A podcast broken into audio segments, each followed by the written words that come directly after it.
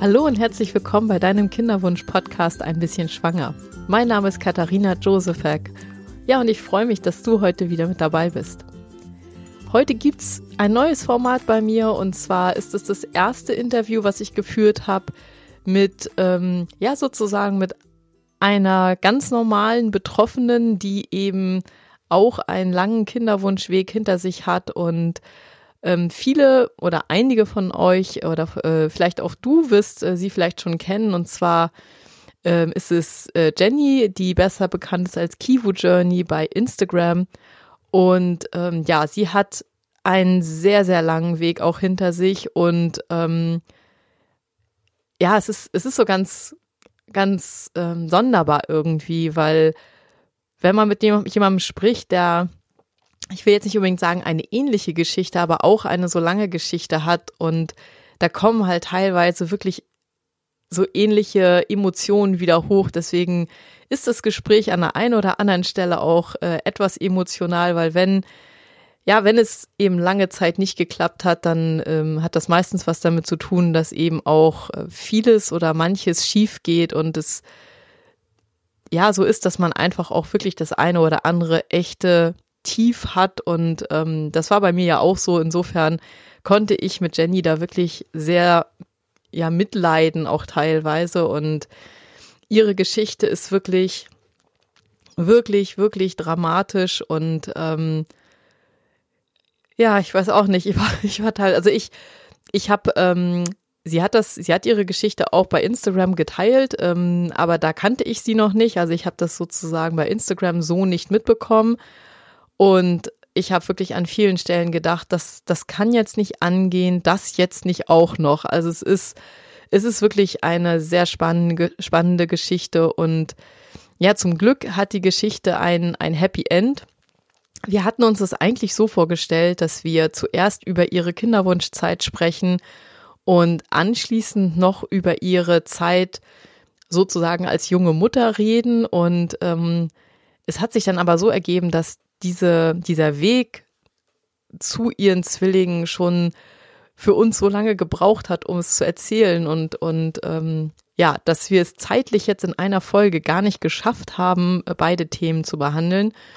Deswegen werden wir schauen, dass wir noch einen zweiten Termin finden, wo wir darüber sprechen, wie es ihr dann ging, als die Zwillinge endlich auf der Welt waren und denn das ist ja auch eine sehr spezielle Situation, wenn man so, so lange auf die eigenen Wunschkinder oder das eigene Wunschkind gewartet hat. Und dann wird dieser allergrößte Wunsch Wirklichkeit, dann ist es natürlich nie so, wie man es sich irgendwann mal vorgestellt hat, sondern es ist vielleicht auch ein bisschen anders. Und auch da hat Jenny wirklich viel zu erzählen. Und ja, das, ähm, da werden wir mal schauen, wann wir einen Termin finden. Ähm, und da freue ich mich dann auf jeden Fall, dass, dass ich euch oder dir zu diesem Interview auch noch einen zweiten Teil irgendwann ähm, anbieten kann. Und äh, der wird ganz, ganz sicherlich auch ganz schön spannend werden. Ja, ansonsten war die, waren die letzten zwei Wochen bei mir sowieso auch turbulent. Ich habe ja in der letzten Podcast-Folge schon darüber gesprochen, ähm, dass ich diese Petition in, ja, sozusagen auf den Weg gebracht habe. Und äh, wir haben jetzt heute gerade die 21.000 Unterschriften, ähm, ja, geknackt. Und es ist für mich unglaublich. Also es ist wirklich, wirklich eine ganz, ganz tolle Resonanz das Ziel, was ich jetzt mal vor Augen hatte, dass man eben eine Bundestagspetition macht, ähm, dafür braucht man 50.000 Unterschriften. Das ist vielleicht jetzt momentan gerade noch ähm, doch ein Stückchen entfernt, aber wir schauen mal, wie es sich noch weiterentwickelt und ob es dann vielleicht doch noch dazu reicht, ähm, auch so eine Bundestagspetition in Angriff zu nehmen. Wird man mal sehen, falls du noch nicht unterschrieben hast, würde ich mich auf jeden Fall unglaublich freuen. Ich finde es so, so wichtig, dass dieses Thema mehr Aufmerksamkeit bekommt und insbesondere, dass die Politik einfach mal merkt, hallo, dieses Thema ist so, so wichtig und, ähm, und die Menschen, die das betrifft, sind nicht mehr einfach nur ruhig und, und schämen sich dafür, dass sie nicht auf normalem Weg ein Kind bekommen können, sondern erwarten einfach auch, dass ähm, dass es Unterstützung gibt. Und ähm, ich finde es super wichtig, dass es diese Unterstützung gibt und dass diese Unterstützung auch besser wird. Denn momentan ist es wird es einem so schwer gemacht. Also ich finde, ähm, ja, wir sollten alle ganz gemeinsam zusammen da auch ähm, lauter werden, für die Politik auch, auch sichtbarer werden und unangenehmer werden und einfach deutlich machen, ja, dass da, dass da was passieren muss. Und deswegen würde ich mich sehr, sehr doll freuen, wenn du unterschreibst und wenn du vielleicht auch äh, noch Freunde oder Bekannte oder Familie hast, die ähm, auch unterschreiben würden, damit einfach auch mit dieser Petition ein, ein Signal an die Politik gesendet wird, dass sich was tun muss. Okay, Jetzt ähm, geht's aber mit dem Interview weiter.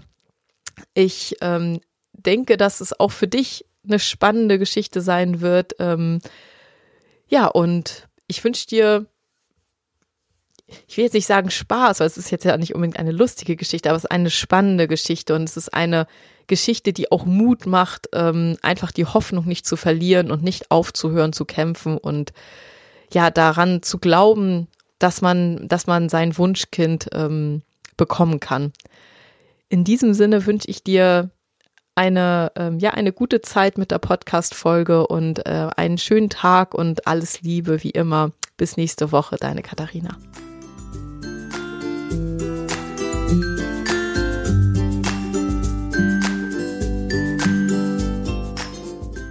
Ja, ich ähm, spreche heute Morgen mit der Jenny. Jenny ist ähm, wahrscheinlich besser bekannt als Kivo Journey bei äh, Instagram und ich freue mich, dass sie heute hier bei mir über ihren Weg zu ihrem, sagen wir mal, äh, ja, Zwillingswunder spricht. Äh, sie hat halt äh, zwei kleine Jungs bekommen und wir werden über den Weg sprechen, aber wir werden auch so ein kleines bisschen darüber sprechen, was es denn bedeutet, wenn man nach so einer langen Zeit, wo man sich das so sehr gewünscht hat, dann Mama wird und ähm, wie es einem damit geht. Liebe Jenny, ich freue mich, dass du ja die, heute die Zeit gefunden hast, dass wir zusammen hier dieses Interview führen können. Ja, hallo, hallo Katharina. Schön, dass wir das zusammen machen können. Ja, super. Freut mich auch. Ähm, kannst du einmal vielleicht ähm, anfangen, ja, sozusagen bei eurer Kinderwunschzeit? Also wie ging es dir? Wie ist das bei euch so abgelaufen? Ähm, was waren die ganz großen Hürden? Ja, also angefangen hat es natürlich wie bei jedem anderen eigentlich auch. Irgendwann gab es halt diesen berühmten Startschuss, dass man gesagt hat, so, wir wollen jetzt mal loslegen, wir wollen gerne Familie haben.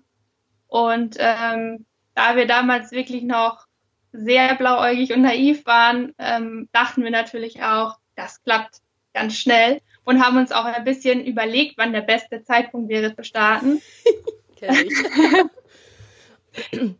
ja, und ähm,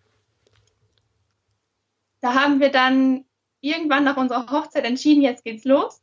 Und einfach angefangen, die Pille abzusetzen und haben losgehibbelt, wie man das eben so macht. Mhm. Und natürlich dachten wir auch gleich im ersten Monat, das hat auf jeden Fall geklappt, weil äh, ich meine Periode ja nicht äh, nach 28 Tagen bekam, sondern erst ein paar Tage später kam sie dann und ich dachte dann einfach, ich wäre schwanger.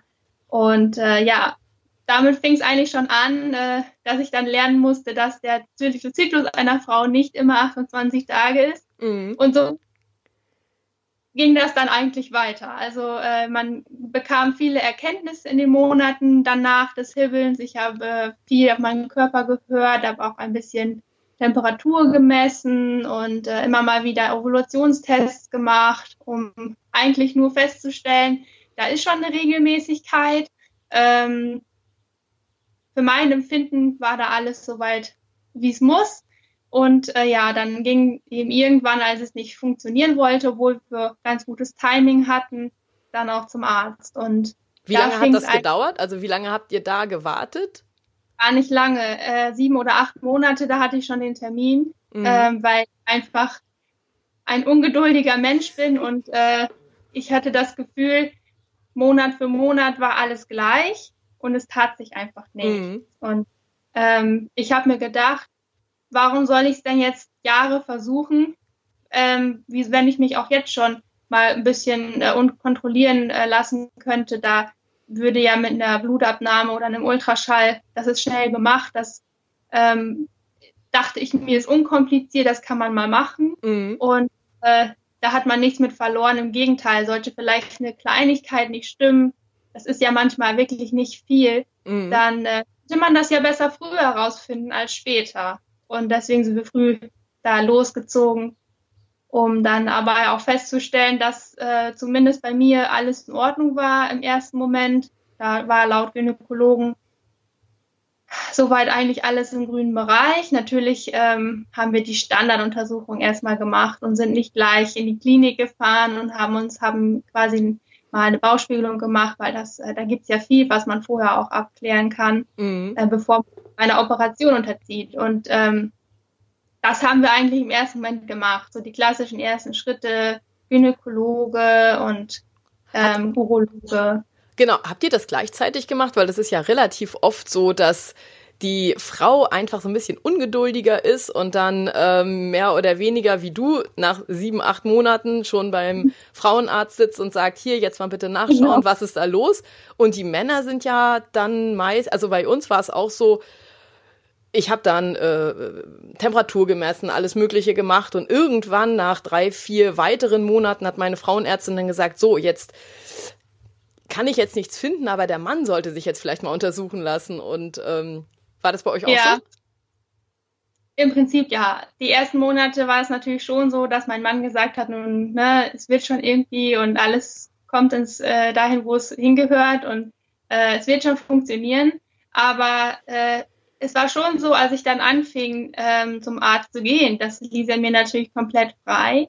Und ähm, merkte er schon, okay, hm, jetzt macht sie da was und jetzt dann hat er auch angefangen nachzudenken. Es kam dann ja nichts raus mhm. bei mir, aber ich hatte ähm, eine ziemlich gute Gynäkologin, die mir auch anfangs gleich einen Fahrplan mitgegeben hat. Sie hat mir zum Beispiel auch gesagt, wir können viel untersuchen bei Ihnen als Frau, aber bevor wir, ich sag mal, eben eine Operation machen, um wirklich genauer nachzuschauen, mhm. lohnt es sich auch immer, den Mann ähm, zu durchsuchen und ähm, da hat er natürlich gleich gesagt, ja, natürlich machen wir das vorher. Das ist, ja, ich sag mal, das, der geringste Aufwand. Ja, absolut. Und dann äh, ist er auch gleich losgezogen, als ich meine ersten Termine bei der Frauenärztin hatte und hat sich auch Termine gemacht. Das ist bei uns leider nicht so einfach gewesen.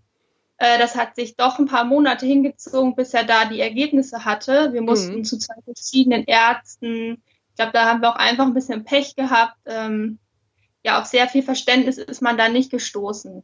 Dass das, man, das ähm, war bei uns äh, auch eh, also wir hatten auch einen sehr, sehr schlechten Andro, obwohl wir gleich zum Andrologen gegangen sind, also eigentlich ja zum Spezialisten, aber das war, das ja, hat sich wirklich alles gezogen und dann haben wir auch noch echt ein ziemlich, ja, nicht gerade so die richtige Einschätzung zu dem bekommen, was wir denn da als Ergebnis rausbekommen haben. Also das war alles etwas sonderbar.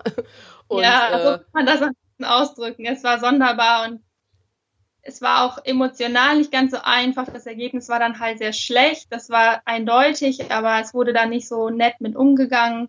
Ähm, wir sind dann noch zu einem anderen Andrologen gegangen, der das sehr, sehr viel besser erklären konnte und da auch ein bisschen mehr Feinfühlungsvermögen hatte. Dann wollte er ähm, einfach nur wissen, was heißt das jetzt für uns? Mhm. Was bedeutet das für die nächsten Schritte? Und ähm, ja, uns wurde dann vom ähm, Andrologen und auch vom, von der, meiner Gynäkologin, die sich das auch alles nochmal ähm, aus ihrer Sicht angeschaut hat, auch ganz klar gesagt, also ähm, da müssten wir auf jeden Fall in eine Kinderwunschklinik mitgehen, weil äh, eine Schwangerschaft auf natürlichem Wege wäre mit so einem Spermiogramm gar nicht möglich. Okay. Und das war für uns natürlich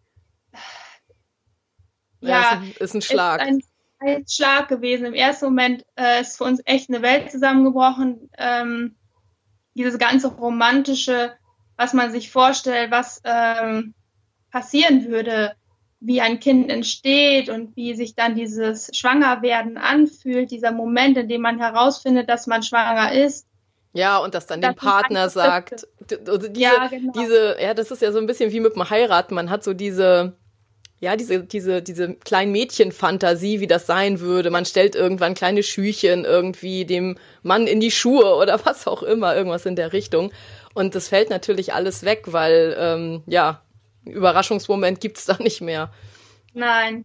Und dann ist, ist einfach eine Blase zerplatzt und so Träume, die man hatte, sind futsch gewesen und natürlich ähm, kamen auch Schuldgefühle dazu, gerade von Seiten meines Mannes, der natürlich nun, äh, ich sag mal, damit zu kämpfen hatte, dass er das Problem äh, war, dass wir keine Leib keine eigenen Kinder auf natürlichem Wege zeugen können. Und äh, das war eine Phase, die sehr schwer war, denn ähm, den ersten Termin in der Kinderwunschklinik bekommt man ja auch nicht innerhalb von drei Tagen. Mhm. Was ich denke, es ist ganz gut gewesen, dass wir ein bisschen Zeit hatten, das sacken zu lassen, uns auch Zeit hatten zu informieren.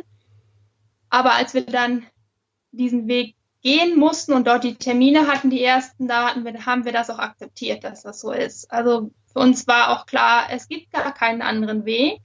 Also gibt es auch, nützt es uns auch nichts, ähm, dem alten Weg hinterher zu trauern, also längerfristig jetzt. Ne? Mhm. Das haben wir angenommen, weil es uns nichts anderes übrig blieb. Und ähm, wir wollten es erstmal auf uns zukommen lassen. Wir wussten ja nicht, was wirklich kommt. Gott sei Dank manchmal. Also ich bin bei mir sehr, sehr froh, dass ich das nicht ja. wusste, weil ich glaube, wenn mir vorher nach einem Jahr war so das erste Mal, dass ich echt irgendwie so, so am Ende war, was heute total, kommt halt heute total, kommt einem komisch vor, weil man denkt, okay, wenn ich da gewusst hätte, dass es, ähm, dass ich noch x-mal schwanger sein werde und es trotzdem nichts wird, etc. Also es ist echt oft gut, dass man es nicht vorher weiß. Ja, das stimmt. Zu dem Zeitpunkt, wo wir unseren ersten Termin hatten, waren wir gerade ein Jahr im Akt, nee, als wir erfahren haben, dass es nicht ohne Kinderwunschklinik geht, waren wir ein Jahr im Kinderwunsch drin und diese Zeit kam mir schon so endlos vor, weil ähm, alles, was man an Plänen auch drumherum hatte, entweder aufgehoben wurde oder verschoben. Mhm. Und ähm, ich habe einfach gedacht, wo führt das noch hin? Und deswegen natürlich gehofft, dass jetzt einfach, sagen wir mal, Neustart in der Klinik, dass das schnell gehen würde, weil wir waren ja auch noch sehr jung. Ähm, als ich, als wir gestartet haben, war ich 25 und ja. ähm, das ist natürlich ein Alter, wo einem jeder Arzt sagt, das geht schnell, mhm. weil sie sind jung und mein Partner war Anfang 30, auch kein Alter. Und ja. äh, da würden wir keine Probleme bekommen. Deswegen haben wir uns dann irgendwann gesagt, okay, wir können froh sein, dass wir so früh herausgefunden haben, dass es normal nicht funktioniert. Es ist nur in Anführungsstrichen ein Jahr gewesen. Es ist bei anderen Paaren deutlich länger, bis sie herausfinden, dass es nicht klappt. Mhm. Ähm, ja, aber äh, es war trotzdem immer dieser Beigeschmack, weil ich dachte, Kinderwunschkliniken oder Kinder durch künstliche Befruchtung bekommen, das ist ja total selten. Das sieht man nur im Fernsehen. So war das immer mein Gefühl. Und dass wir da jetzt wirklich drinstecken, das ähm, war merkwürdig. Mhm. Ich hatte gedacht, äh, es wäre so eine Art Experiment. Ja, das ist, ich glaube, das war auch, äh, äh, wie lange ist das jetzt her, dass ihr gestartet seid? 2012 war das. Das war ja auch noch eine Zeit, wo das, glaube ich, also wo es zum Beispiel ähm, so diese ganzen Facebook-Gruppen, diese ganzen, also es gab natürlich schon die klassischen Foren, ja. aber es ja. war trotzdem irgendwie eine sehr starke Parallelwelt, die so mit dem ganz Normalen ja. ganz wenig zu tun hatte. Und ich glaube, dass, und ich finde, das ist, also das ist auch eins meiner Herzensangelegenheiten einfach, dass dieses Thema viel normaler werden muss, damit es genau diese Gefühle nicht mehr so gibt, dass man ja. denkt so, oh, ich bin jetzt irgendwie so ein Mängelexemplar, was als einziger irgendwie nicht in der Lage ist, das einfachste auf der Welt auf die Reihe zu bekommen. Also genau. Das sind so, so hat man sich ja gefühlt. Ja, ja. Ich bin damals ähm, sehr viel in noch klassischen Foren unterwegs gewesen. Ähm, und da ist mir der Eindruck, den hatte ich damals auch, dass ähm, es dann wirklich eine Kluft gab äh, zu den, ich sag mal, Paaren, die künstliche Befruchtung brauchen, aber die sich auch sehr viel zurückgezogen haben. Es gab wenig Foren, wo man sich austauschen konnte. Das ist doch in den letzten Jahren wirklich deutlich angestiegen. Äh, ob mhm. jetzt Facebook oder irgendwelche normalen Internetforen oder auch so, so äh, soziale Plattformen wie Instagram, die sind doch schon sehr gewachsen, was mhm. das Thema angeht. Ähm, ich hatte damals gedacht, als wir in die Kinderwunschklinik gegangen sind, äh, habe ich natürlich einige Sachen gelesen und auch Fälle, ähm, Foren oder auch Blogs, die von ihrem Weg berichten, gelesen. Das waren dann meistens welche, die wirklich lange, lange, lange Jahre gebraucht haben, ähm, die das dann da so auch verarbeiten konnten. Mhm. Äh, Und da habe ich immer gedacht, oh mein Gott, wenn das bei wirklich noch drei, vier, fünf Jahre dauert, das hält ja herrlich niemals aus. Das äh, ist doch schrecklich. dass ähm, diese langen Jahre, was da alles passiert. Und, und was da alles nicht passiert, gedacht, so das normale ja, Leben passiert ja nicht mehr wirklich. Ja. Äh, und da habe ich gedacht, ähm, das wird uns nicht passieren. Da war ich immer der Meinung, es äh, würde für uns alles etwas leichter kommen, äh, was ja auch gar nicht schlecht ist, so positiv zu denken. Vor allem, mhm. dass man eben die Zeit dann auch irgendwie durchbekommt. Ähm, es kommen genug Niederschläge, die man dann verarbeiten muss, aber immer wieder zu hoffen, dass man selber bald am Ziel ist, ist, glaube ich, etwas, was uns sehr geholfen hat, immer daran zu glauben. Ähm, mhm. Dass es am Ende wirklich so lange gedauert hat und wir irgendwie schon zu diesen Paaren gehören, wo ich damals dachte, oh mein Gott, wie schafft ihr das bloß? Das werde ich niemals. Das ist für mich aus heutiger Sicht, ähm, ist für mich auch ganz komisch, weil ähm, ich mich manchmal selber frage, wie ich da durchgekommen bin. Und wenn ich äh, uns sehe, kurz bevor wir endlich ähm, erfahren haben, dass wir wirklich mit Zwillingen schwanger sind und das Gefühl auch kam, es wird jetzt gut, mhm. äh, wenn ich mich überlege, wie es mir damals ging oder auf Fotos sehe, Videos, wie ich ausgesehen habe, ähm, ich glaube, das war wirklich mein Limit. Das war also körperlich und geistig wirklich so das Letzte, was ich hätte geben können. Und ja. äh, von daher ist das für mich auch aus heutiger Sicht einfach Wahnsinn, dass ich wirklich zu dieser Gruppe gehöre. Und wenn ich daran denke, wie es anfangs war, wie ich am Anfang euphorisch in diesen ersten Termin in der Kinderwunschklinik gegangen bin, mit einem Katalog an Fragen, aber auch sehr viel Wissen, weil ich immer schon mir sehr viel angelesen habe im mhm. Vorfeld. Ich wollte mal wissen, was passiert denn, was kommt auf mich zu. Das kenne ich. Und äh, ich weiß noch, dass ich in diesem Termin saß und äh, sie hat mir alles erklärt, was kommen könnte, was ich auch mir vorher schon so zurechtgelegt hatte, was kommen könnte. Mhm. Und ähm, da hat, ich weiß zum Beispiel, dass sie eine Sache sagte, die mir nicht in den Kram passte. Und da habe ich dann gleich gesagt, nein, das kommt, das kann nicht passieren und ähm, wir machen das anders. Also da war ich schon so, dass ich äh, immer die Zügel in der Hand halten wollte und äh, ich denke, das hat uns zum Teil auch geholfen. Manchmal war, standen wir uns vielleicht aber auch damit selbst ein bisschen im Weg. Das könnte sein. Ja, dass es dann auch noch mal länger gedauert hat. Ich, ich weiß nicht, ob man, also ich glaube schon, dass das sehr, sehr wertvoll ist, sich auch zu informieren und wirklich auch Bescheid zu wissen. Ähm, ja. Bei mir hätte es, glaube ich, nicht, gar nicht geklappt, wenn ich das nicht gemacht hätte, weil dann wäre ich irgendwie ja. nie auf den Punkt gekommen, woran es liegt. Aber natürlich, ja. ähm, ich glaube. Ich meinte das auch emotional. Ja, ja, ja. Es, also, ist, es ist einfach so, man kommt, man ist natürlich in so einem, ich, ich war irgendwann auch in so einem Recherche, in so einer Recherche-Wut dass ich ähm, ja. mehr oder weniger Tag und Nacht nur noch irgendwo vor irgendeinem Computer saß und versucht habe, irgendwo irgendwelche Sachen rauszufinden. Und es, es ist so etwas, was einen so in Beschlag nimmt und einen irgendwie aufsaugt. Da muss man eben auch aufpassen. Aber ähm, viele Sachen, die du eben gesagt hast, kann ich absolut verstehen und da finde ich mich auch drin wieder, so dass man, also wenn ich heute drauf zurückgucke, dann denke ich auch, meine Güte, wie, wie, wie habe ich das eigentlich alles verpackt? Ich meine, natürlich weiß ich, dass da ganz, ganz viele Sachen waren, wo genauso wie du auch, wo ich sagen würde, okay, wenn es dann nicht geklappt hätte, hätte ich erstmal eine gute Zeit gebraucht, um mich wieder aufzurichten. Also das ist einfach, ja, ja. Ähm, eine Zeit, die einen sehr, sehr herausfordert. Und wie, wie ist es dann dazu gekommen, dass ihr, also wie viele Schritte habt ihr gebraucht, bis es dann wirklich geklappt hat? Und ist denn herausgefunden worden, ähm, warum es so lange gedauert hat? Ja, also es hat, wir haben einen Klinikwechsel gehabt, äh, zwischenzeitlich zum Ende hin.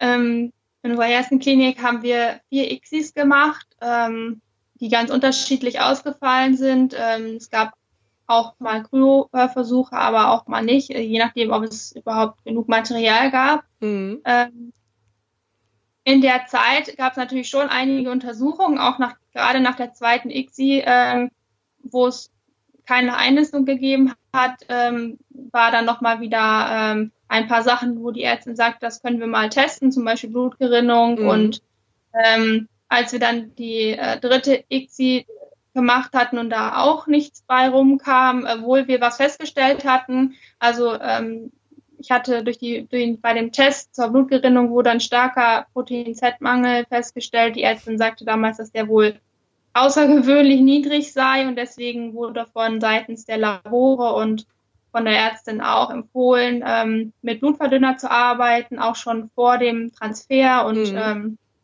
während und auch nach dem Transfer, schon vor der Schwangerschaft.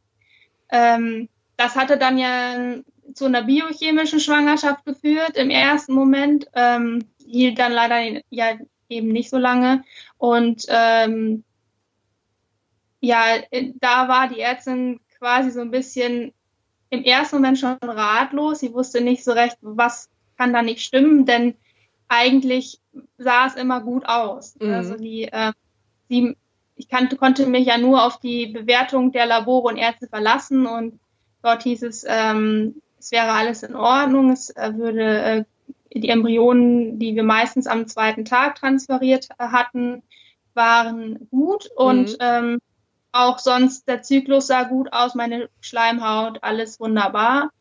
Ähm, so dass wir dann ähm, als einzige Möglichkeit noch sahen, ähm, die Partnerimmunisierung vielleicht zu machen, dass das also vielleicht irgendwo am Immunsystem hakt, mhm. dass das so stark arbeitet, dass es ähm, die Einnistung verhindert.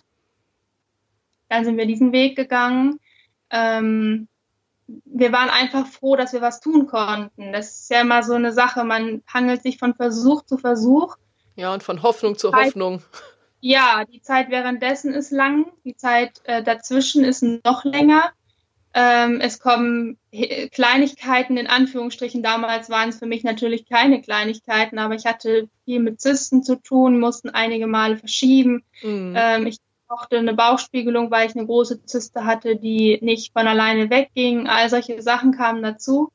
Und äh, das wiederum, da hat man dann das Gefühl, man kann nicht wirklich was tun und äh, wieder mal irgendwie in was Positives in die Richtung geben zu können, also ähm, Untersuchung oder ähm, eben wie diese Partnerimmunisierung, das hat in dem Moment doch sehr gut getan. Das heißt, und, ihr habt das, äh, habt ihr das in Kiel gemacht? Nee, wir haben das in Göttingen gemacht. Ah, okay. Also wir wollten das in Kiel machen, ähm, haben uns dort auch gemeldet und mhm. das dort auch Termine bekommen.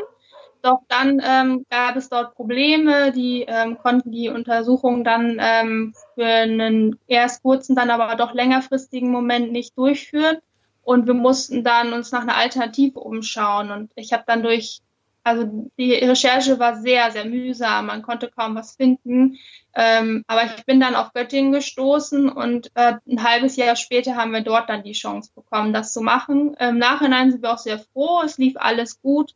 Ähm, ich kenne natürlich den Vergleich nicht, ähm, aber wir waren mit der Behandlung dort zufrieden. Es mhm. äh, das Beste daraus gemacht, auch für meinen Mann und mich waren die Ausflüge dorthin immer, immer einen Schritt weiter. Und das fühlt sich gut an, wenn man einen Schritt weiter kommt. Wir hatten auch das Gefühl, ähm, dass wir da die richtige Richtung gehen. Und das mhm. ist ja so wichtig, dass man immer das Gefühl hat, man macht da, man fühlt sich wohl in dem, was man tut. Ja, und man so hat einen Fortschritt.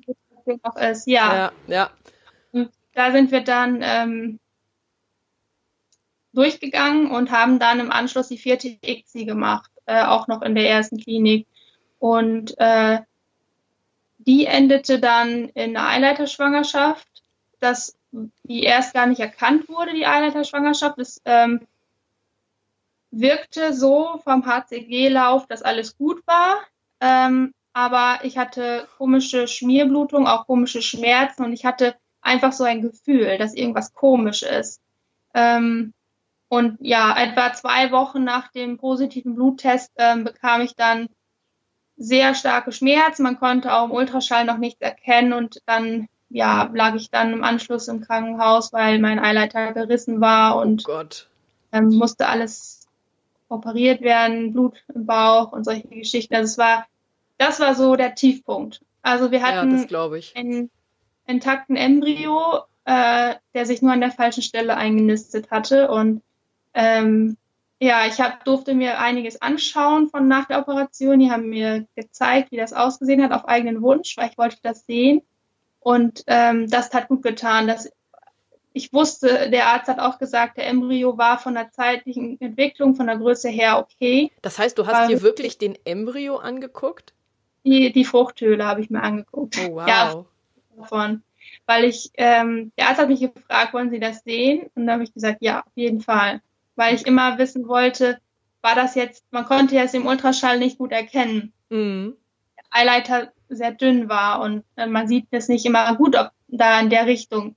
Und ähm, dann haben wir den, habe ich das gesehen und aber auch nur kurz und das war gut. Da war ich dann auch, ich habe das Gefühl gehabt, okay, ähm, das war so ein Abschied vielleicht, habe ich gedacht. Mhm. Das, äh, ich glaube, Mütter, die ähm, Kinder gebären, egal welches Stadium diese Kinder haben und die überleben nicht, die ähm, wollen ihre Kinder immer sehen. Und ja, ja. Wie weit sind. Und ich habe hab natürlich kein, kein Kind in dem Sinne gesehen, aber ich ähm, war einfach froh um diesen Moment. Und mhm. ähm, das hat es natürlich nicht leichter gemacht, das zu verarbeiten, weil ich mich immer gefragt habe, warum nistet sich dieser eine kleine Wurm nun da ein? Ja. Nach den ganzen Jahren schon, warum gerade jetzt? Und ähm, ich habe immer gedacht, so viel Pech kann man doch eigentlich gar nicht haben, wo doch bei mir alles in Ordnung sein soll. Wieso klappt das nicht an der richtigen Stelle? Ja. Ähm, nachdem wir das dann verarbeitet hatten, weil das war für meinen Mann und mich wirklich ganz schlimm, ähm, auch körperlich war ich echt am Ende. Das war schon eine heftige Operation und ähm, auch die Genesung danach war nicht ganz so leicht wegen den ganzen Entzündungen, die sich gebildet hatten. Und ähm, aber als wir das dann endlich überwunden hatten, haben wir den, sind wir den Schritt in eine andere Klinik gegangen. Nicht, weil wir uns in der einen Klinik nicht wohlgefühlt haben, aber wir haben gedacht, es tut vielleicht ganz gut, mal eine Zweitmeinung zu bekommen, äh, vielleicht eine Drittmeinung. Mhm. Ähm, man hätte jetzt sagen können, das wäre vielleicht eher auch schon angebracht gewesen, dass man das vielleicht eher getan hätte, wenn man einfach nur die Meinung hören möchte. Aber für uns war es der richtige Zeitpunkt. Ist da der Auslöser da und wir haben uns äh, mit zwei weiteren Kliniken dann äh, auseinandergesetzt, uns angehört, wie sie unseren Fall bewerten und auch wie sie vorgehen würden. Mhm. Und, ähm, schon während wir dort ein- und ausgegangen sind in den Kliniken, haben wir gemerkt, auch das ist jetzt wieder der richtige Weg. Ähm, ich hätte mir nicht vorstellen können, in der alten Klinik noch mal einen Versuch zu machen mit den ganzen Erinnerungen, die schon negativ gesehen jetzt an diesen ganzen Räumlichkeiten haften. Ja. Äh, wollte einen ganz neuen Start. Ja, kann ich voll und verstehen. Da war mein Mann auch der gleichen Meinung und wir waren äh, beide auch sehr glücklich, als wir uns dann entschieden haben, die Klinik zu wechseln und dort einen ganz anderen Weg ähm, einzuschlagen mit ganz anderen Maßnahmen, Möglichkeiten und natürlich auch nochmal der ein oder anderen Untersuchung, die mir immer, ich, mir war halt wichtig, dass dieses Thema Eileiterschwangerschaft nicht als, ach, hätte ja mal es Pech gewesen unter den Teppich gekehrt wird.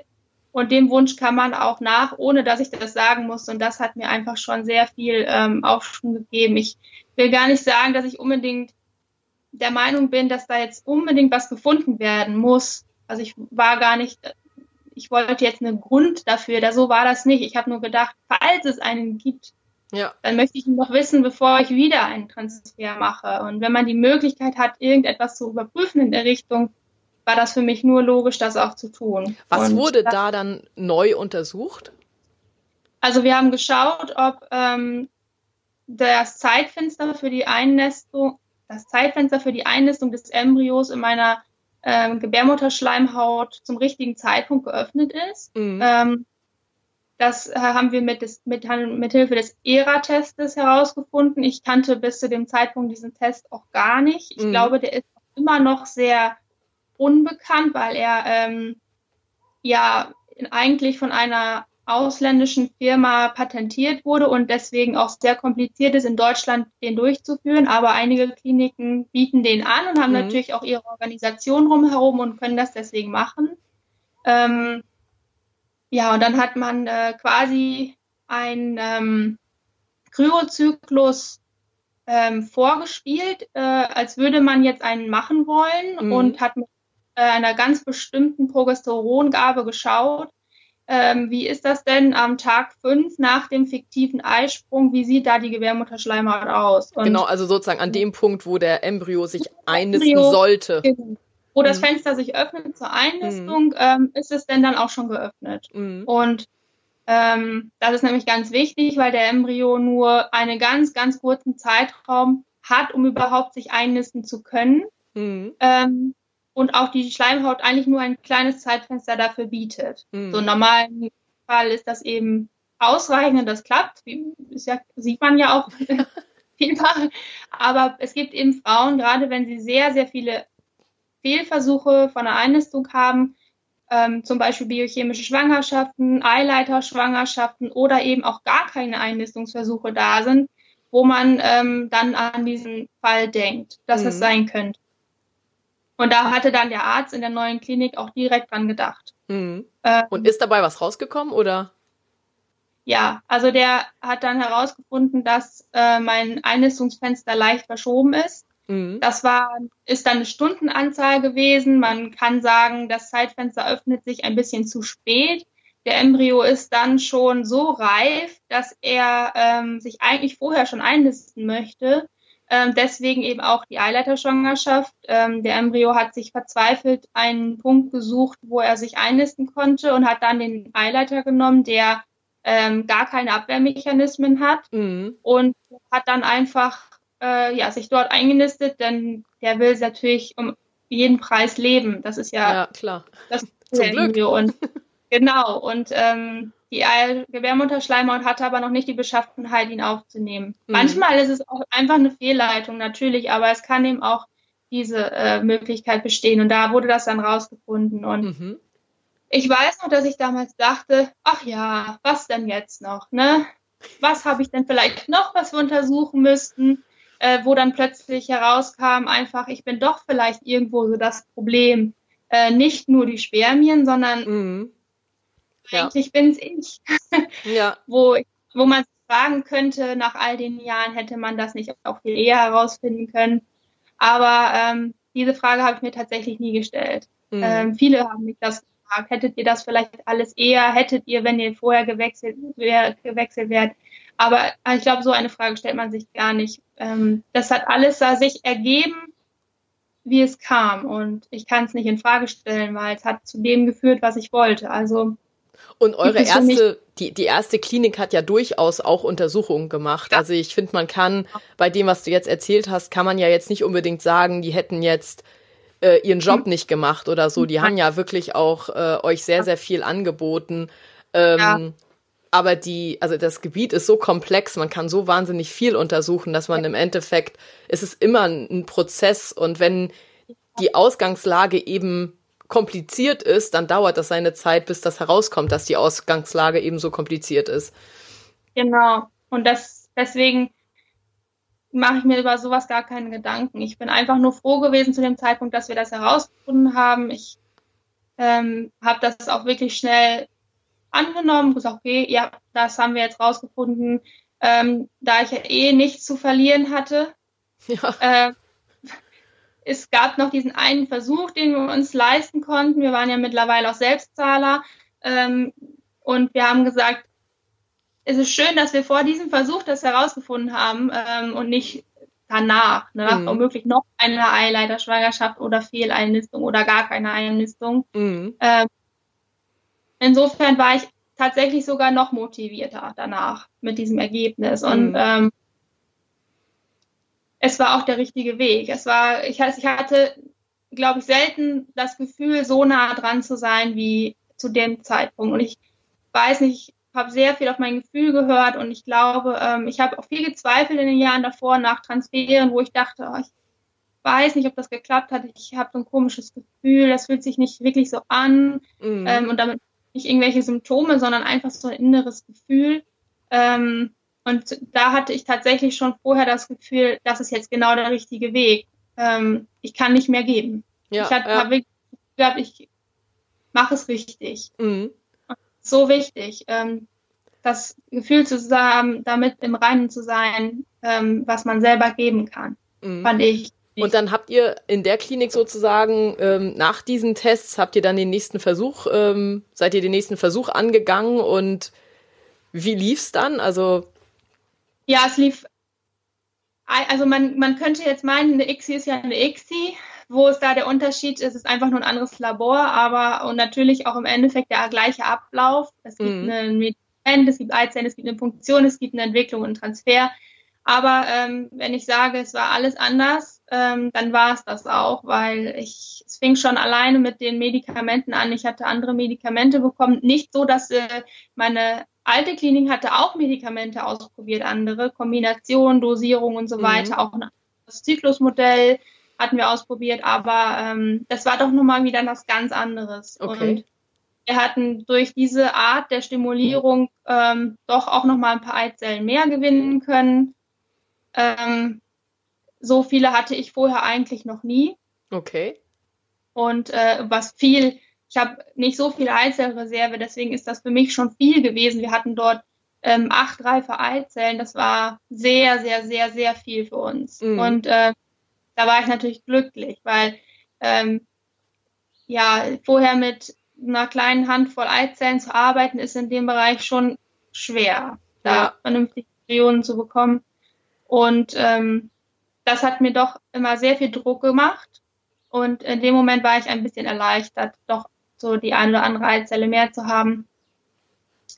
Ja, und die äh, Befruchtung lief auch super. Es hatten sich auch alle befruchten lassen. Das ähm, war quasi die Z Tage danach, wo uns dann mitgeteilt wurde, wir haben auch eine Polkörperdiagnostik machen lassen, ähm, dass das alles so wunderbar klappte und ähm, viele von den Eizellen auch eine super Qualität hatten, mhm. äh, war ich einfach glücklich und froh, weil ich einfach die Chance kommen sah und dachte, ja. okay, es muss, muss, muss jetzt endlich was dabei sein. Und wir haben das ja. erste Mal auch eine Narzissmuskultur gemacht. Ähm, ja, und ähm, ja, man, hat so das, man hat so das Gefühl, oh, jetzt, jetzt läuft endlich mal alles rund. Ja, genau. Äh, obwohl so viel sehr traurige und schlimme Dinge passiert sind, hatte ich das Gefühl, ähm, das musste alles vielleicht passieren, damit ich jetzt so hier sitze. Ähm, und dieses Gefühl jetzt habe. Und ich hatte wirklich so viel Hoffnung wie noch nie. Und ähm, ja, dann war das so, dass wir ähm, eben auch eine Blastozystenkultur hatten und wir haben alle befruchteten Eizellen dort ähm, auch beobachten lassen im Timelapse-Inkubator und äh, auch da sehr viel wichtige Informationen rausgezogen, dass nämlich ähm, tatsächlich die meisten Eizellen gar nicht über den dritten Tag hinauskommen. Mhm. Und äh, wenn ich mir vorstelle, dass von elf Eizellen dann am Ende zwei auch nur über den dritten Tag hinauskommen, dann ähm, ja. Frage, ich hatte viele Transfere an Tag zwei und ich ähm, denke, vielleicht war da auch die eine oder andere dabei, die dann gar nicht sich weiterentwickeln hätte, äh, weiterentwickeln können. Mhm. Und wie viele Transfere ich hätte haben müssen, um diese zwei Blastozysten vielleicht zu treffen. Ja. Aber ähm, da ich mir ja keinen Gedanken über sowas machen wollte, was hätte, wäre, wenn, habe ich dann einfach nur, war ich dankbar um diese zwei Blastozysten, die wir am Ende hatten, die auch laut Aussage der Ärzte und Laboren eine super tolle Qualität hatten. Und ich war ja in dem Moment ähm, so glücklich, dass wir das bis dahin geschafft haben. Und gleichzeitig war der Druck und die Angst aber auch so groß wie noch nie, weil ich wusste jetzt wirklich, das ist das, was unterm Strich nach all den Jahren und Bemühungen überbleibt. Und jetzt muss ich die halten. Und ähm, das war der Monat, wo es dann zu diesem Kryoversuch kam äh, mit diesen beiden Blastozysten, war äh, die größte emotionale Achterbahnfahrt, glaube ich, die ich jemals hatte. Ich habe ich glaube, ich konnte gar nichts essen richtig, weil ich so aufgeregt war und Angst hatte und ich wusste, was wir finanziell ähm, aufgegeben haben, was wir alles an, wir haben alles gegeben, im wahrsten ja. Sinne des Wortes, für diese zwei Blastozysten. Und ich war mir sicher, dass ähm, die Planung für den Kryo-Transfer alles super war, dass alles so ist, wie es sein sollte. Ähm, und trotzdem weiß man nicht, was die Natur am Ende macht. Denn am Ende ist es eben die Entscheidung der Natur. ob es zu einer Schwangerschaft kommt oder nicht. Und dieses Wissen hat mir dann wirklich den Verstand geraubt. Ich ja, ich weiß genau, was du, also ich kann das genau nachvollziehen, ja. weil wenn man das Gefühl hat, so jetzt, jetzt läuft alles ideal, jetzt habe ich das erste Mal dieses, also nicht nur Hoffnung, sondern ähm, für mich war das wirklich dann Zuversicht. Und das war so gefährlich, ja. weil ich das Gefühl hatte, wenn das jetzt nicht klappt, wenn all diese Zuversicht, diese positiven Gefühle und diese, so dass man denkt, so jetzt jetzt ist der richtige, der richtige Zeitpunkt ja. und ähm, jetzt stimmt alles. Und dann man, man ist wirklich in der größten Gefahr, weil man hat auf der einen Seite eben dieses, dieses super Gefühl, diese Zuversicht, dass es jetzt klappt.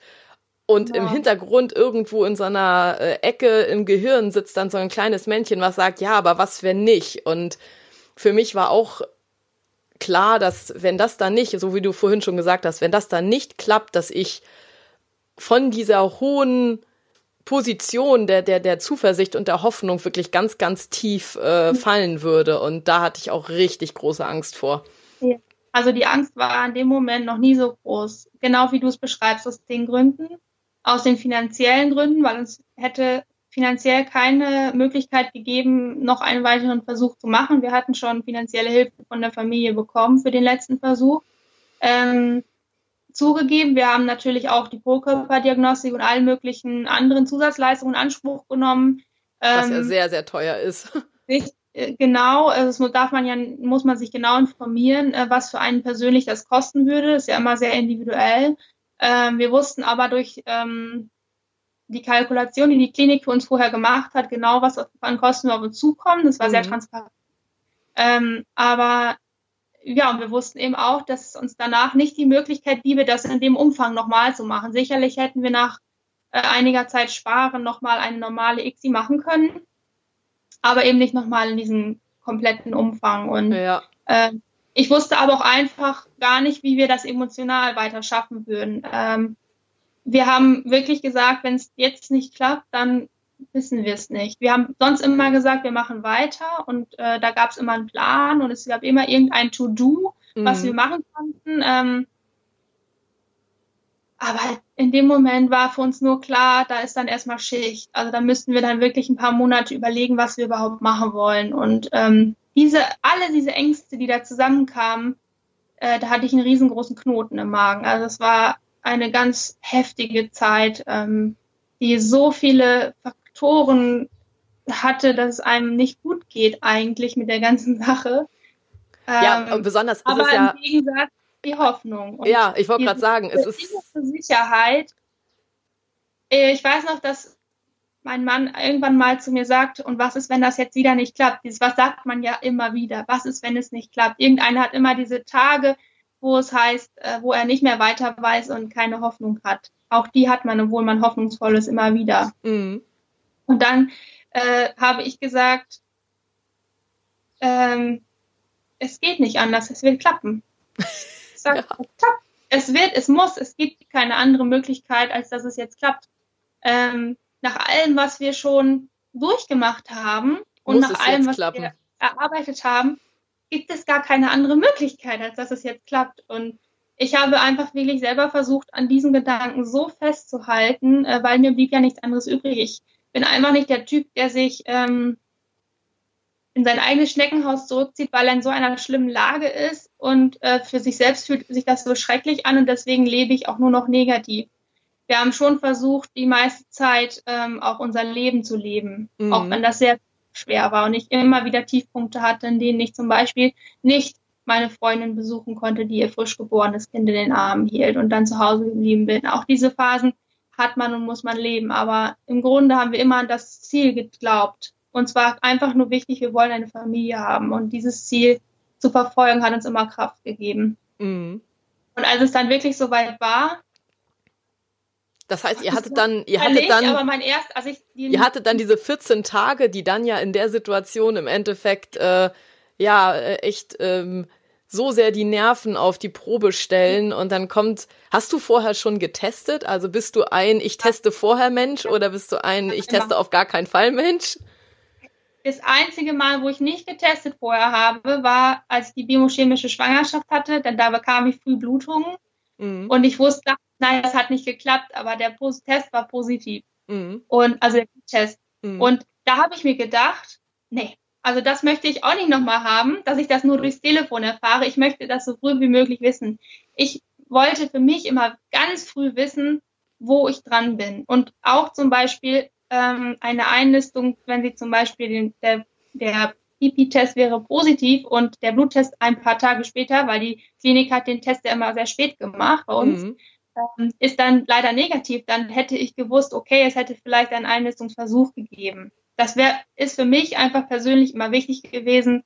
Ich brauchte das, um weitermachen zu können. Ja. Und deswegen bin ich eine frühe Testerin gewesen, aber auch eine, ähm, ja, ich äh, war da realistisch. Ich wusste, ab wann man ungefähr testen kann. Das ist realistisch. Ich habe auch keine Schatten gezählt. Ich habe wirklich bis zu einem Tag gewartet, der für mich, ähm, wo mir klar war, also jetzt muss es eigentlich irgendwie ein Zeichen geben. Und wenn es das am ersten Moment nicht gab, war das für mich auch kein Weltuntergang. Dann gab es am nächsten Tag nochmal einen Test. Aber ich wusste, wenn ich aber einen bestimmten Tag nicht sah, dass dann weg war, dass die Chance ja. nicht mehr da. Und so, ja. also war es für mich ähm, vom Gefühl her dann auch. Und äh, ich habe früh getestet ähm, und das erste, was ich, ich hatte so einen günstigen Test, so noch in so einer Mischpackung, den, den wollte ich eigentlich gar nicht benutzen, aber ich äh, habe dann einfach aus Spaß diesen Test gemacht und ähm, hatte auch keinen anderen also doch einen Clearblue hatte ich da, einen, einen mit äh, Wochenanzeige, den wollte ich aber erst benutzen, wenn Die sind ja so teuer. ah, genau, die sind ja so teuer. Und dann möchte ich doch gerne erstmal den Strich sehen, weil den will ja. man ja sehen. Ich will ja einen Strich sehen. Ne? Auf jeden Fall, und, den zweiten. Ja, und äh, da habe ich dann halt erstmal diesen gemacht. Und der war, ach, der war halt negativ, der war doof. Der war, der war so ganz komisch auch beim Durchlaufen. Und am nächsten Tag habe ich den nochmal gemacht und dann irgendwann habe ich den habe ich mit zur Arbeit genommen, habe mir den da in einem anderen Licht angeguckt, wie man das halt so macht, fotografiert und Kontraste und so weiter, guckt, ob da was ist und ich habe da was gesehen und habe gedacht, was kannst du blind. weißt weißt du noch, wann das etwa war? Also war das jetzt PU plus? Ja, das war ähm, PU plus 11. Ja. Morgens. Hatte ich auch. Das und ist dann aber noch ein Schatten. Ganz, ja, ich habe den Test den ganzen Tag mit rumgetragen und dachte, aber da sieht man noch was. Ich konnte das aber mit dem Telefon, um zum Beispiel meine äh, Mitstreiterinnen zu fragen, nicht äh, an äh, fotografieren richtig. Und ähm, dann bin ich abends einfach in die Drogerie und habe mir einen Test gekauft, äh, wo ich wusste, dass der mir auch schon mal ganz gut was angezeigt hatte und habe den zu Hause mit einem Abendurin ganz äh, wenig, ähm, gar nicht drauf geachtet, wann ich das letzte Mal war, den Test gemacht und der war äh, sofort positiv. Ähm, einem und ich weiß noch, dass ich dort diesen Test in der Hand hielt und mein allererster Gedanke war, habe ich doch gesagt. Wusste ich doch. Ja, so, ähm, dieser Test vorher, der hat mir einfach irgendwie, der hat mir negativ angezeigt und ich habe gedacht, nee, der ist doch kaputt, das kann doch nicht sein.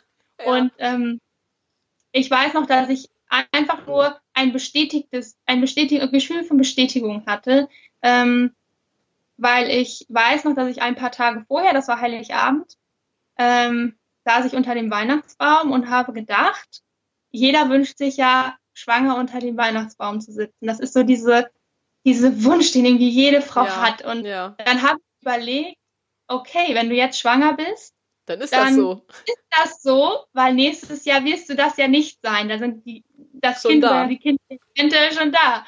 Und äh, da habe ich dann versucht, diesen Moment so ein bisschen einzusaugen und hatte tatsächlich irgendwie ähm, das Gefühl, ich habe wirklich gedacht, ja, das hat geklappt. Ich habe mich so komisch gefühlt. Ich hatte ähm, kein spezielles äh, Symptom oder so. Ich habe mich ja, ein bisschen aufgebläht gefühlt, aber das ist ja auch bei den ganzen Medikamenten. Ja, Progesteron. ja, und, ähm, meine Schwester hat ein Foto von mir gemacht an dem Tag. Ich habe das Foto gesehen und mein erster Gedanke war, oh, da hast du aber ganz schön viel Luft im Bauch. So dieses äh, Gefühl. Und da habe ich so gedacht, ja, das sieht auch so aus, als wärst du schwanger. So dieses, diese Wünsche, Wünsche, die man hat, diese Träume. Mhm. Und äh, dieses Gefühl weiß ich heute noch, wie das war. Und ab dem, seit dem Tag habe ich das mit mir rumgetragen und habe gedacht, das muss jetzt geklappt haben. Es gibt einfach keine andere Möglichkeit. Das ähm, Schlimme in Anführungsstrichen war, als ich diesen positiven Test hatte, habe ich direkt Schmierblutungen bekommen. Oh. Äh, am nächsten Tag. Ähm, und ich habe gedacht, ich wäre im falschesten Film. Ich habe wirklich gedacht, das ist nicht euer Ernst. Ähm, Schmierblutungen waren bei mir einfach noch nie ein gutes Zeichen. Ich ähm, sind es ja auch nicht, leider. Ich gar keinen klaren Gedanken. Ich war fix und fertig. Ich habe als erstes meinen Arzt angerufen. Er ähm, hat mich natürlich beruhigt, ich sollte mich hinlegen. Und man kann eigentlich sagen, dass ich ab dem Zeitpunkt nur noch gelegen habe. Ich habe wie, wie lange hat es dann noch, also wann habt ihr dann den Bluttest gehabt? Weil das ist dann ja im Endeffekt so der nächste Step, genau. auf den man hinfiebert, weil ja. dann bekommt man das erste Ergebnis, wo man sagen kann, ja. oh, ist der HCG-Wert gut und wie geht's jetzt weiter? Der war einige Tage später durch die ganzen Feiertage. Ach Gott, auch das noch. Neun Jahr erst und äh, sehr spät. Also ich habe aber natürlich fleißig meine Schwangerschaftstests gemacht ähm, und die zeigten mir auch, dass das HCG anscheinend steigt. Mhm. Ähm, mir war aber natürlich auch klar, dass das eigentlich keine Aussage hat, denn ähm, es muss schon ja äh, das HCG selber überprüft werden. Und als dann dieser das Ergebnis kam von der Blutuntersuchung, ähm, war das alles super. Es waren auch die anderen Hormone, die getestet wurden, waren super. Ähm, und wir mussten dann ausharren bis zum ersten Ultraschalltermin. Und äh, den hatten wir auch ultra ähm, außerplanmäßig früh, weil ich ähm, plötzlich äh, richtig schlimme Sturzblutungen bekam. Ähm, und nicht nur mehr diese kleine Schmierblutung. Ähm, ihr habt aber auch wirklich gar nichts ausgelassen, oder? Nein, nichts ausgelassen. Und ich äh, weiß noch, ich saß da auf dem Klo und das war nicht, es war einfach da. Es war nicht zu merken. Es war ganz anders als die Periode und ich ähm, bin völlig hysterisch geworden. Mein Mann war gerade auf dem Weg zur Arbeit ähm, und ich habe ihn angerufen im Auto. Er war ist sofort umgedreht an der nächsten Raststätte oder nächste Abfahrt und kam wieder. Und er hat die ganze Rückfahrt mit mir telefoniert und hat immer zu mir gesagt, Schatz, es wird alles gut, es wird alles gut, es wird alles gut. Oh Gott. Sorry, ich muss mitweinen. Schlimm. Ich habe gedacht, es ist schon wieder vorbei. Und dann hat er mich direkt eingesammelt und wir sind äh, zu meiner Frauenärztin gefahren. Und ähm, da hat er dann, war alles gut. Es war alles in Ordnung. Die Herzen haben geschlagen und äh, wir haben gesehen, dass ein riesengroßes Hämatom ja. an den Fruchtblasen klebte, das auch gut ablutete. Also es war wirklich sehr groß und die Frauenärztin hat gesagt, ähm, es ist jetzt leider so, sagte sie, dass es so groß ist, dass wir wirklich strenge Bettruhe wahren müssen, weil ähm, wenn das sich zu schwer bewegt, diese Blutblase ist ja so ein Koagel, so ein ja, richtig ja. fieses. Und es ist, ähm, wenn es sich an die ähm, Fruchtblasen so anschwingt, dann könnte es dazu führen, dass sich zum Beispiel die Blutgefäße, dass sich da was lockert, dass die Versorgung der Embryonen nicht mehr gegeben ist. Und deswegen mussten wir, muss ich, durfte ich mich nicht bewegen. Oh und äh, ich lag dann einfach lange, lange Zeit und äh, wir haben regelmäßig kontrolliert. Ich wusste nach einigen Wochen natürlich auch, dass ich nicht hysterisch werden muss, wenn wieder frisches Blut kam. Das kam leider immer, immer wieder. Wie lange ging das dann? Wochen. Also 14. Woche war es, glaube ich, nur noch Schmierblutung. Oh Gott, das äh, ist ja der, oh Mann. Äh, ich lag dann einfach nur da. Ich ähm, bin natürlich auch, äh, zwischenzeitlich sind wir auch noch ähm, in die Kinderwunschklinik gefahren. Äh, mir war das so wichtig, dass ich einmal einen Abschlussultraschall dort von dem Arzt bekomme. Das hat auch einen emotionalen Grund gehabt. Das war aber tatsächlich dann auch zum, zum Ende dieser Blutungsphase hin. Ich konnte mir das vorher einfach nicht zutrauen. Äh, aber dann im Auto war es okay. Ich habe mhm. gelegen, das ist gut.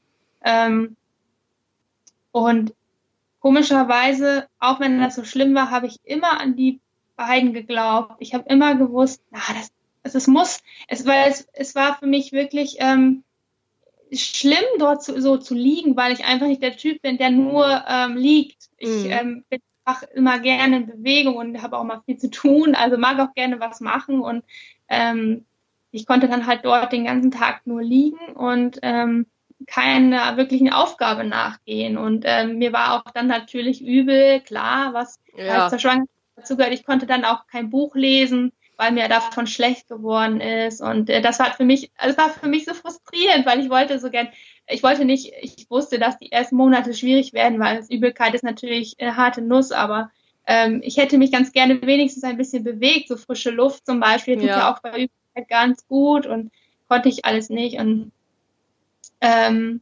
das war schon, das war für mich eigentlich das Schlimmste. Aber ich ähm, habe einfach wirklich sehr geglaubt, dass es gut wird, weil die Ultraschalluntersuchungen waren alle super. Mhm. Ich durfte ganz kommen, auch immer wenn ich äh, Angst hatte. Und ähm, dann war es so, dass sie immer super entwickelt waren und dann konnte man langsam sehen, dass sie auch größer als das Hämatom wurden, auch die Fruchtblasen. Und in dem Zeitpunkt sagte meine Ärztin, dass wir das Gröbste überstanden haben wenn die Fruchtblasen größer werden, das Hämatom vertreiben, dann ist eigentlich schon alles gut. Und ja, das Hämatom ist nie ganz verschwunden, das hat sich irgendwann eingekapselt ähm, und hat dann irgendwann konnte man es nicht mehr sehen, weil die Kinder so groß waren. Und ja, das, ähm, das werde ich auch nicht vergessen. Das war schade, dass es so war, aber ich war einfach nur dankbar und glücklich, dass es äh, ich diese Kinder gesund unter meinem Herzen haben durfte. Und ähm, tatsächlich habe ich dann, nachdem das überstanden war und die Übelkeit auch ging nach den ersten drei Monaten, ähm, auch eine so schöne und komplikationslose Schwangerschaft gehabt, ähm, obwohl die beiden immer sehr groß und schwer waren, ähm, auch über der Zeit. Äh, habe ich mich trotzdem körperlich eigentlich noch recht lange gut bewegen können und habe es auch einfach genossen. Ähm, mhm diese zweite Phase der Schwangerschaft, äh, die ja viele gerne genießen, ähm, war für mich sehr wertvoll ähm, und einfach viel zu kurz. Ja, mir also, ging das, mir ging das auch so. Also, ich hatte ja auch so, und das ja. ist ja ein unglaublicher Krimi, den du da durchgemacht hast. Also ähm, so lange im Endeffekt, das ist ja so eine Warteschleife, die sich dann über 14 Wochen hinzieht, wo man die ganze Zeit nicht weiß, verliert man die beiden jetzt wieder oder oder nicht. Und ähm, das ist, besonders man hat ja auch das Problem, man will sich eigentlich freuen, aber andererseits hat man so viel Angst und kann sich nicht freuen. Und das ist, ähm, man hat das Gefühl, also für mich war es auch so, ich hatte das Gefühl, die Zeit, die klebt irgendwie, also jeder Tag klebt sich so dahin und es zieht sich ja. äh, die ersten keine Ahnung, die ersten Wochen bis so zur 13. Woche, dass es wirklich ewig dauert, bis man ja. endlich sagen kann, so, oh, jetzt ist es einigermaßen sicher. Und mhm. in dem Moment, wo man an dem Punkt ist, wo man denkt, so, oh, jetzt freue ich mich, jetzt glaube ich daran, dass alles gut geht, fängt die Zeit an, irgendwie zu rennen. Und es geht so zack, zack, zack ja. und bums, ist es vorbei. Kann bestätigen, ja, das war bei mir auch so. Ich habe äh, ja nun die lange Zeit auf dem Sofa oder im Bett gelegen, weil ich mich eben nicht bewegen durfte. Und ich hätte alle Zeit der Welt gehabt, um alles Mögliche zu recherchieren oder mir Sachen rauszusuchen für die Kinder, ähm, weil wir das die ganzen Jahre nicht getan haben. Ich habe immer, äh, ich wollte das vorher nicht. Ich wollte, das war für mich schmerzhaft, äh, mich mit sowas zu beschäftigen, bevor ich schwanger bin oder bevor ich weiß, es klappt bald. Ähm, deswegen habe ich mich zu nichts wirklich informiert. Ähm, im Nachhinein war es ja auch okay, weil es ist schon was anderes, ob man sich für ein Kind informiert oder für zwei. Also war es nochmal was ganz anderes. Ich ähm, war ganz, war ganz okay. Ähm, aber ich hätte mich auch nicht informieren können, weil ich konnte nicht lesen auf dauerhaft. Mir wurde sehr schnell schlecht davon. Und das äh, war dann eben wiederum und natürlich die Angst, dass man sich auch nicht getraut hat, jetzt schon was zu recherchieren oder zu kaufen, äh, ja. äh, wo man Blutung noch hat, äh, dass man dann das alles erst so ab der 15., 16. Woche schaffte und dann wurde es irgendwie auch ein bisschen stressig, weil man wusste ja auch, äh, also ich hatte geahnt, dass es nicht allzu lange dauern würde, die Schwangerschaft, ähm, weil die Babys halt wirklich sehr schwer und groß und sehr viel Fruchtwasser hatten. Die, ähm, sie waren, wie gesagt, meistens über der Zeit und mhm. äh, das da wusste ich schon, also bis zur 40., 38., 39. Woche schaffe ich das wahrscheinlich nicht, wenn ich, äh, ich glaube nicht, dass ich zwei, vier Kilo Babys in mir tragen kann. Ähm, Das ist auch ein bisschen viel.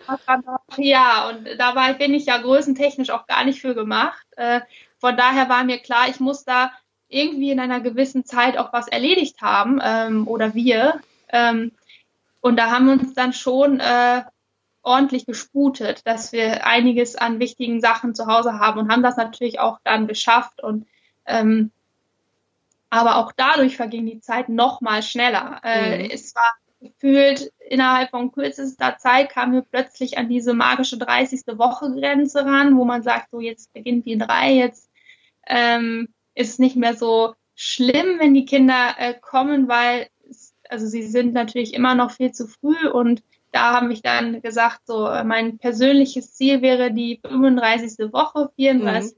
Mhm. Da sagt man ja, die Kinder sind soweit organisch komplett ausgereift, es fehlt nur noch ein bisschen Speck. Mhm. Äh, und gedacht, okay, das wäre in Ordnung, dieser Zeitpunkt, ähm, den will ich unbedingt erreichen. Das war so in mir drin, so eine mhm. kleine mhm. selbst. Und die letzten Wochen, so ab der 30. Woche, lag ich auch fast nur noch, weil ich einfach äh, meinen Bauch nicht mehr lange halten konnte. Ähm, ja, und dann war es tatsächlich äh, auch dieser Tag, wo es losging. 34 plus 0. Und aus heutiger Sicht immer noch völlig irre, dass es genau dieser Tag war, wo ich immer sagte, bis hierhin will ich schaffen, da gingen die Wehen dann auch los. Da ähm, mag man vielleicht das als Beispiel sehen, dass man mit dem Kopf viel steuern kann, wenn ja, man das ja. dann glaubt. Ne? äh, so, das fand ich witzig. Ähm, aber ich weiß noch, dass ich äh, nicht bereit war. Ich wollte diese Schwangerschaft noch länger haben. Mhm. Äh, schnell, die Anfangszeit konnte ich nicht genießen. Die ersten drei Monate waren quasi weg. Mhm. Dann hatte ich sehr, sehr schöne Monate und ich hätte gerne nur noch ein paar Wochen länger dieses Gefühl gehabt, auch wenn ich mich nicht viel bewegen konnte. Ähm, ich war einfach froh, äh, dieses Wunder erleben zu dürfen, diese Bewegung im Bauch und versucht, das ganz doll in mich aufzusaugen, äh, weil ich ja auch nicht wusste, ob ich das vielleicht jemals wieder erlebe. Mhm. Und ähm, ja, das, ähm, da wusste ich dann aber, okay, jetzt äh, muss ich das hinter mir lassen, weil jetzt kommen die Kinder zur Welt. Jetzt werden wir bald zwei Babys haben. Und äh, das war ein Gedanke, wo ich mich wirklich schwer mitgetan habe. Das war in den ganzen Jahren war immer das Ziel, schwanger zu werden. Über mehr habe ich mir keine Gedanken gemacht. Ähm, mm.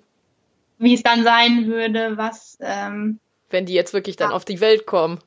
Ja, weil man, äh, das ist das Ziel gewesen, eben schwanger zu werden. Und mhm. das hatten wir erreicht. Und ähm, dann begann eine Phase, wo ich keine Ahnung von hatte, wo ich absolut mit der ganzen Recherche der letzten Jahre nichts werden konnte. Und ähm, ja, das äh, der Kinderwunsch war da, also vorbei. Es war diese ganzen Jahre Kinderwunsch ähm,